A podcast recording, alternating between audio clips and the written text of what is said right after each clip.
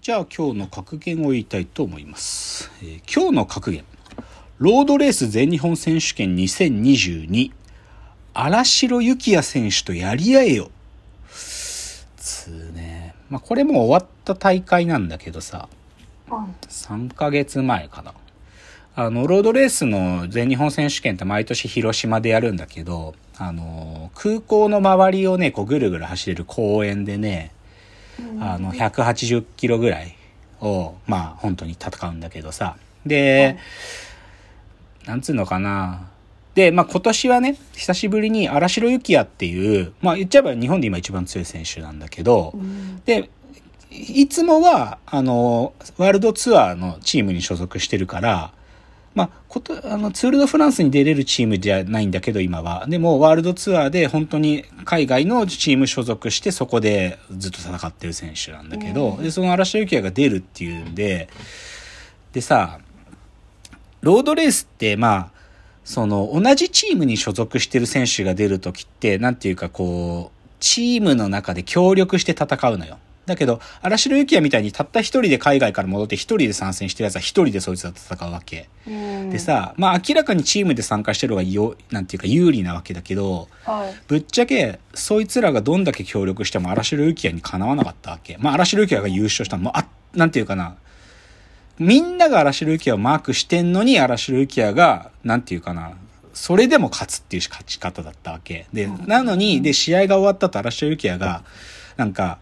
全日本選手権だぜっつって、もっとやり合えよっつうか、なんか、なんで俺ばっか攻めてんだよみたいな。すぐディフェンス、守りに入りやがってみたいなことを言ってて、で、ああ、これまずいなと思ってね。やっぱりね、その外、海外でやってる人と国内でやってる奴らの差がつくってやっぱ良くないことで、でね、ちなみに今週のね、あの、チャリダーっていう NHK の自転車番組が唯一の番組なんだけど、それ9月10日はその全日本選手権特集なんで、まあ、この荒城幸也のインタビューは載せない、多分カットされてると思うけど、でもね、わかるよ。強いから、本当なんていうか、ず、終始荒城幸也がゲームを支配し、なんかゲームを動かし、まあレースって言った方がいいけど、でも最後、なんていうかな、2対1でかかってきたチームも完全に任すからね、そんぐらい強いんで。なんかそういう強い選手とやり合ってくんないとさ、やっぱり、なんかもう日本の自転車の競技レベル、低いままなんでね。ってかいうことをちょっと思いましたよっていう感じでした。じゃあコーナー参りましょう。えーロフトプラスワンへの道。このコーナーはサブカルリテラシー、サブカル知識の低い株式会社私は社員に竹之内がサブカル魂を注入し、いつの日かロフトプラスワンでのイベントに呼ばれる存在にまで自分たちを高めていこうという意識向上コーナーです。では今日のテーマを発表します。今日のテーマ。歌丸さんのガイド通り、映画、キングメーカーを味わい尽くした話。あの、先週のね、ちょっとこう、いろいろさ、よもやま話をする回の中で見ようって言ってた映画こう、映画の話の中で言ってた、キングメーカーっつうのがあってね。で、それは、いなんか各所でレビュアーが評価が高い。2週間か3週間ぐらい前から公開してんだけど、なんかレビューが高くて、レビューっていうかね、あの、数字としてのレビューじゃなくて、なんか僕がよく見てるレビュー、レビュー動画とかを見てたら高いから、行こうってなんかそれで思ったのよ。で、で、それ行って、他の人も何言ってるかなっていうのをいろいろ行く前に見てたらさ、そしたら、あの、まあ、ぶっちゃけ僕さ、今までのラジオトークの話の中で映画の話とかするときに、まあなんか元ネタがある時とかもあるの。この人がこれを紹介してて、あ、それで、あやっぱりこの作品いい作品だなと思って喋るみたいな元ネタのレビュアー、信頼する重要な映画レビュアーたちがいるわけ。で、はいはっきり言って、最重要な映画レビュアーのお一人が、ライムスターの歌丸さんなわけね。うん。まあこれあんまり、まあたま、ポロポロ名前は出したけどね、歌丸さんもこう言ってますよとか言ってたけど、で、ライムスターの歌丸さんはさ、まあ、ヒップホップアーティストなんだけど、まあ言っちゃえば日本一の映画レビュアーだよ。映画批評、映画批評っていうジャンルのトップだよ。もう、ラジオで、その、ライムスター歌丸のウィークエンドシャッフルっていう番組が昔からやっててね。で、その中で、ザ・シネマ・ハスラーってコーナーから始まってるんだけど、歌丸さんが、こう、サイコロ振って選んだやつとかガチャガチャ回して出てきたやつを自腹で見に行って自腹で映画批評するっていうコーナーなの。40分ぐらい喋るんだけど、で、はっきり言ってこれが、なんつうのかな、まあ映画ファンたちこう、にわかじゃなくて結構やっぱり映画見ることが習慣になってる人たちからしても、一つの指標なのよ。歌丸さんが酷評したのか、歌丸さんが称賛してるのか、絶賛してるのか、それは結構重要なのね。実際 YouTube で歌丸スペース酷評だと、今までの歌丸酷評レビュー超出てくるよ。なんだけど、そういうのがあって、だからみんな見てる。みんな、まあ、聞いてるの、ラジオでね。で、今はそれが、アフターシックスジャンクションっていう番組に変わって、で、金曜日にやってんだけど、週刊映画辞表ムービーウォッチメンっていうコーナーで毎週歌丸さんがやってるわけ。で、実、で、まあ、ちなみに僕は他に、この人が喋ってるやつは、一応聞こうかなってしてんのは、他だと、町山智博さんね。町山さんは今もうアメリカずっとお住まいで、アメリカの映画のことをよく紹介してくれるんだけど、で、向こうの事情も詳しいし。で、町山さんは玉結びっていう、赤江さんがや、赤江玉緒さんがやってるラジオで、山ちゃんの週、だから、水何曜日だっけな、山ちゃんの週。山里さんとの週の時、町山さんがアメリカから繋いで映画の話してくれるんだけど、それとか、まあ、あとは岡田敏夫さんのご維新の YouTube ね。と、で、岡田さんが映画の話する時とか、まあ、聞く。でも、それがなんていうか、まあ、僕がベースでまあ、少なくとも喋ってたら聞くなみたいなの映画レビュー、映画批評なんだけど、それの、まあ、言っちゃえば最重要ですよ、歌丸さんが。で、その歌丸さんが、あの、先々週ぐらい、8月 26? だったかな ?8 月26日のムービーウォッチ面で、その、今日のお題である映画キングメーカーをやってたのよ。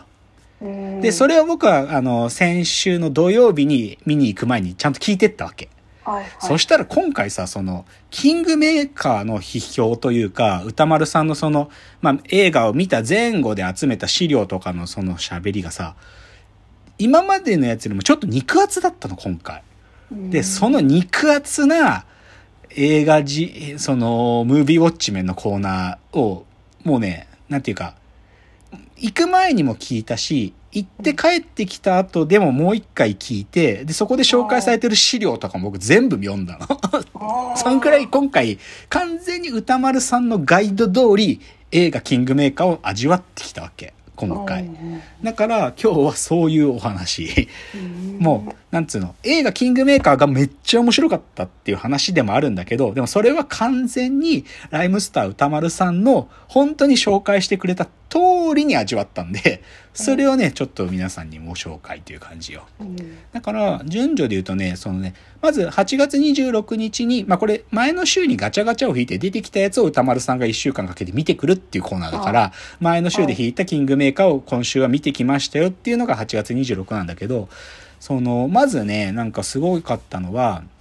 ムービーウォッチメンのコーナーに入りきんないからっつって、なんかそのキングメーカーのめちゃくちゃ詳しい人、韓国にめちゃくちゃ詳しい人からのお便りとか来てて、そのリスナーからのメールで、その、この監督さんはどういうキャリアがあって、その前作でこういうことがあったから今回こういうシーンが入ってるんですとかね。なんかそういう解説のメールとか来て、それはすごいいいメールだっつって、歌丸さんがそれをオープニングのコーナーで超丁寧に喋ってくれてんのよ。そのメールを紹介してくれて、え、そうなのみたいな。でもね、僕それ聞いてたから、あ、最後のシーン、だからこういうシーンなんだとかわかるわけ。とか、エンドロールもね、はっきり言ってエンドロールハングルだからほとんど読めないんだよね。だけど、で、なんか正直ね、そういう、は、なんか俺マナー違反だなと思うけど、ハングル文字のエンドロールの時とかね、席立つ人多い。え、英語だとある程度わかるからさ、見てるけど、ハングルだとわかんないから。でも僕今回その人のね、あれ聞いててね、これだけ探そうと思って、その、その紹介メールの中で、その一言が入ってるのっていうのがあったんだよ。そ、それは、どこかで出てく、本当に出てくるかなっていうのをずっとこう見てたから、その、まあ、まあ、正直ね、読めないハングル文字のレンドロールをじっくり見ることができましたよ、僕も。とかね、そういうのが、まずオープニングで語られ、で、実際の本編のコーナー8月26日のムービーウォッチメンで、キングメーカー大統領を作ったこっつって歌丸さん40分喋りました。めちゃくちゃ面白いんだから、このトークが。ほんと。もう、こ、一週間でここまで勉強して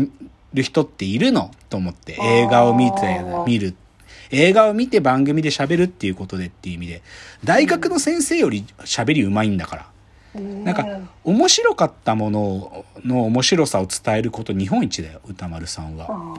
うん。で、それが8月26日やったのね。そしたら、あのね、今回は、まあそれで、そだから僕はここまでしっかり聞いてみに行ったんだけど、そしたらさ、翌週の8月30日の火曜日に、まあ、アフターシックスジャンクションのとこで、そのキングメーカー批評を聞いたリスナーからある指摘の、指摘をするハガキが送られてくるんだよ。歌丸さん、あなたが言っているそのパンフレットに書いてある文章のこれとあなたが紹介していたこのブログに書いてあるこれっていうのは実は同じですよみたいなね、指摘が送られてきて、それがなんかどっかの偉い先生からだったんです。その韓国、韓国近現代史の研究家の先生とかからメールが送られてきて、でも歌丸さんのお話はそ、まあ、やっぱでもすごいと。この短期間でこんなに調べられる人いませんよみたいな褒めプラス指摘が入ってるメールとか来てね、それ聞いて、へーって僕もそう思ってね、だからより一層その資料を見る動機づけにもなったりとかね。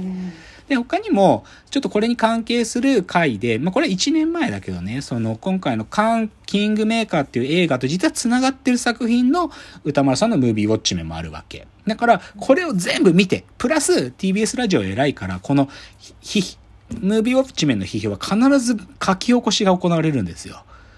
あの TBS ラジオのページの中で。だからその書き起こしをじっくり見て、あ、この記事のこと言ってたんだそこにリンクもついてるんで、そこからも飛べて全部が読めるんですけど。だからそれを僕は今回ね、もう完全に歌丸ガイド通りに映画を見てきたんで、なので映画の紹介プラス、ガイドで紹介されているいろんな文献、そして僕が新しく知ったこと、それを紹介しますっていうのが今日の回です。